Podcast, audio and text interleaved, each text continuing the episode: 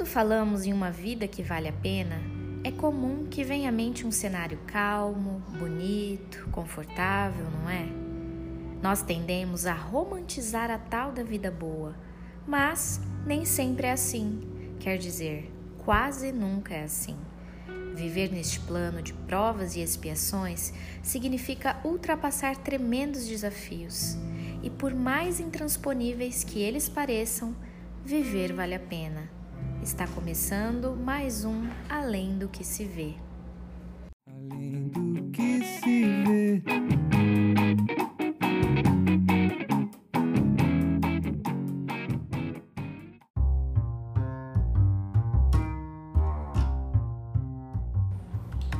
Olá, senhoras e senhores, meninos e meninas e todos que estiverem nos ouvindo.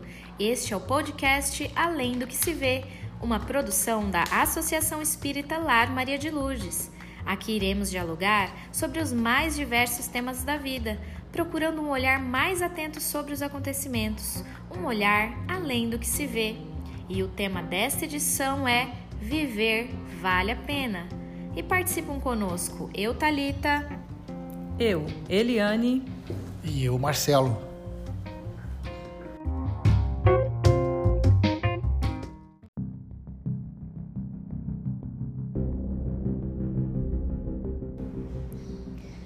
Cerca de 800 mil pessoas morrem por suicídio no mundo todos os anos, de acordo com a Organização Pan-Americana de Saúde. Para cada uma dessas pessoas que entram nesta trágica estatística, há muitas outras que tentam tirar a própria vida. As causas são muitas e são complexas, e não é o foco deste debate hoje. A mensagem que queremos passar é que viver é sempre, incondicionalmente, a melhor das opções. Marcelo, por que temos essa confiança inabalável de que viver é sim sempre o melhor caminho?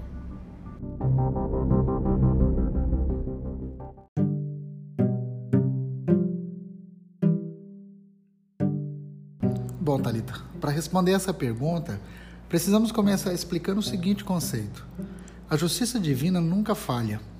Todas as alegrias e tristezas que acontecem conosco foram permitidas por Deus e encontram suas causas em nossas próprias ações.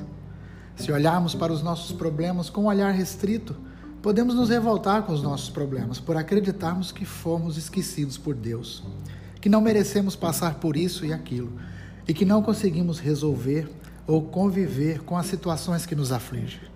Mas, se entendermos que na casa de meu Pai há muitas moradas, se entendemos que nossa existência não se limita apenas ao aqui e agora, conseguimos ampliar consideravelmente nossa relação de causa e efeito e passamos a compreender que estamos onde precisamos estar, passando pelas situações que devemos passar e todas elas passarão.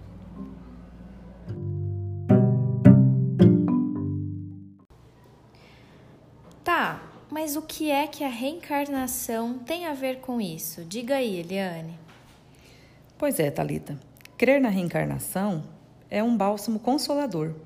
E a doutrina espírita nos traz a certeza de outras vidas, a certeza da justiça divina e a certeza de que o fim do corpo físico aqui encerra apenas o nosso corpo, mas que nosso espírito nasce para uma nova vida e suas alegrias e tristezas seguem com ele. Isso quer dizer que quando alguém tira a própria vida para se livrar de problemas, situações, sensações, essa pessoa não obterá sucesso com esse propósito, uma vez que esses mesmos problemas irão acompanhar seu espírito após a morte do corpo. Tudo aquilo que não resolvemos seguirá conosco. Bom, muito bom você trazer esse assunto, Eliane. Dando continuidade então ao raciocínio, muitas pessoas têm aqui uma vida exemplar, cheia de boas ações, sem desvio de caráter e padecem por problemas de toda ordem. Como explicar a justiça divina nesses casos? Só mesmo entendendo que o nosso espírito é imortal, chegou a essa vida com coisas na bagagem e vai sair daqui carregando outras. Nessa oportunidade encarnados, podemos dizer que é quando temos muitas oportunidades de abrir essa mala e aí selecionar a melhor bagagem. A vida é oportunidade de evolução.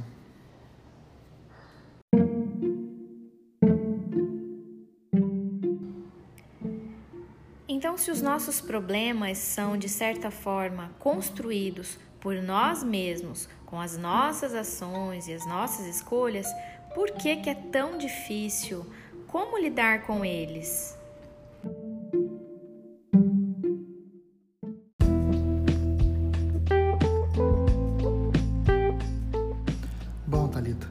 Devemos buscar força, consolo e resiliência.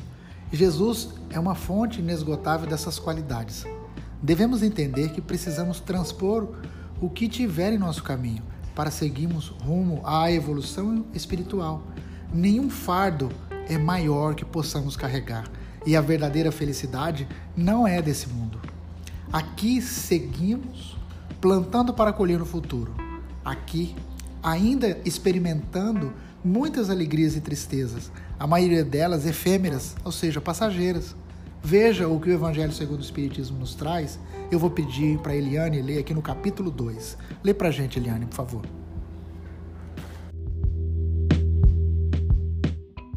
O Evangelho nos traz o seguinte: a ideia clara e precisa que se faça da vida futura dá uma fé inabalável no porvir. E essa fé tem consequências enormes sobre a moralização dos homens, porque muda completamente o ponto de vista pelo qual eles encaram a vida terrena. Para aquele que se coloca pelo pensamento na vida espiritual, que é infinita, a vida corporal não é mais do que rápida passagem, uma breve permanência num país ingrato.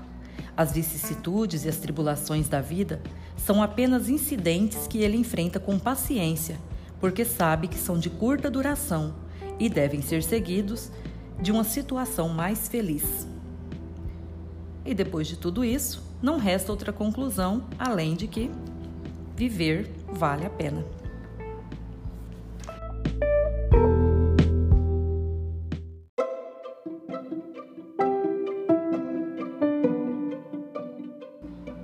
É isso.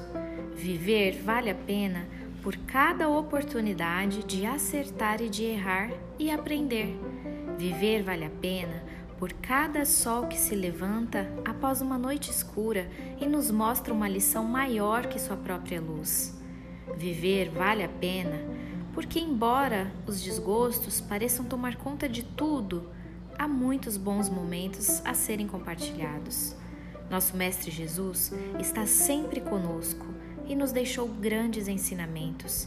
Enfrentou seus percalços com resiliência e nos mostrou que a matéria pode padecer, mas o nosso espírito é imortal.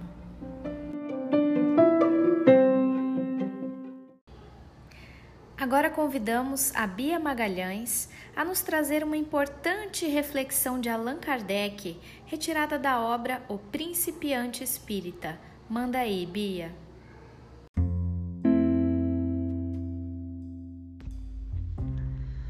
A certeza da vida futura, com todas as suas consequências, transforma completamente a ordem de suas ideias, fazendo-lhe ver as coisas por outro prisma. É um véu que se ergue e lhe desvenda um horizonte imenso e esplêndido. Diante da infinidade da grandeza da vida além da morte, a existência terrena desaparece, como um segundo na contagem dos séculos, como um grão de areia ao lado da montanha tudo se torna pequeno e mesquinho e nos admiramos por havermos dado tanta importância às coisas efêmeras e infantis. Daí, em meio às vicissitudes da existência, uma calma e uma tranquilidade que constituem uma felicidade comparado com as desordens e os tormentos a que nos sujeitamos ao buscarmos nos elevar acima dos outros. Daí também ante as vicissitudes e as decepções, uma indiferença que tira quaisquer motivos de desespero, afasta os mais numerosos casos de loucura e remove automaticamente a ideia de suicídio.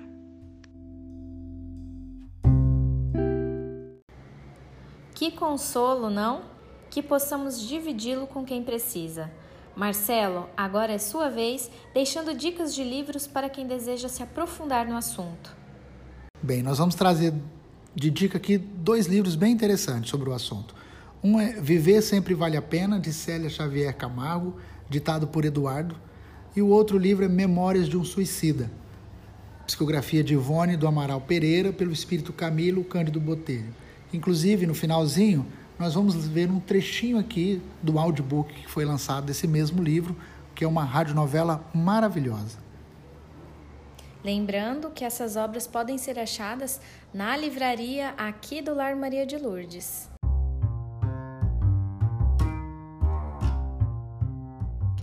Estamos chegando ao final da terceira edição do Além do que se vê, o podcast que traz diversos temas da vida sob um olhar mais atento e profundo, uma produção da Associação Espírita Lar Maria de Lourdes nossos agradecimentos aos participantes de hoje, eu, Eliane, Marcelo, ao cafezinho e ao lanche da equipe da cozinha, uma torta de frango que estava maravilhosa, às preces e apoio de produção da Osiene e Luísa, aos nossos anjos da guarda e a todos os amigos espirituais que nos auxiliam nesta tarefa, e claro, ao nosso Mestre Jesus, fonte inesgotável de inspiração, e todos os demais envolvidos. Quer saber mais sobre a gente? Acesse www.facebook.com CV. A nossa casa está localizada na Avenida Santa Teresa, número 893, no bairro Jupiara, em Campo Verde, Mato Grosso. Pesquisa, roteiro e edição de som, Instituto da Divulgação. Valeu e até a próxima edição. Fiquem agora com um pequeno trechinho, os primeiros minutos da radionovela Memórias de um Suicida.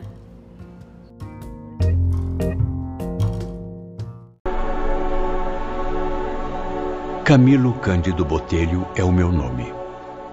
Tirei minha própria vida, suicidando-me aos 65 anos de idade e há mais de 50 habito o mundo espiritual.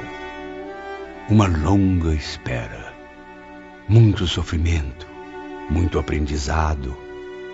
Agora retorno ao plano físico pela misericórdia da lei universal da reencarnação. Vou de novo nascer, crescer, passar por novas provações e, por fim, outra vez desencarnar. Se é justo esse ciclo, se é perfeito para toda a humanidade, não tenho ainda sabedoria suficiente para responder. O que sei mais do que nunca, nesta fase final ou inicial de mais uma existência, é que ao menos uma missão eu cumpri. A de ajudar seres humanos contaminados pelas paixões mundanas, pela vaidade e pelo veneno das desilusões, a nunca desistir da vida vencidos pela tentação do suicídio.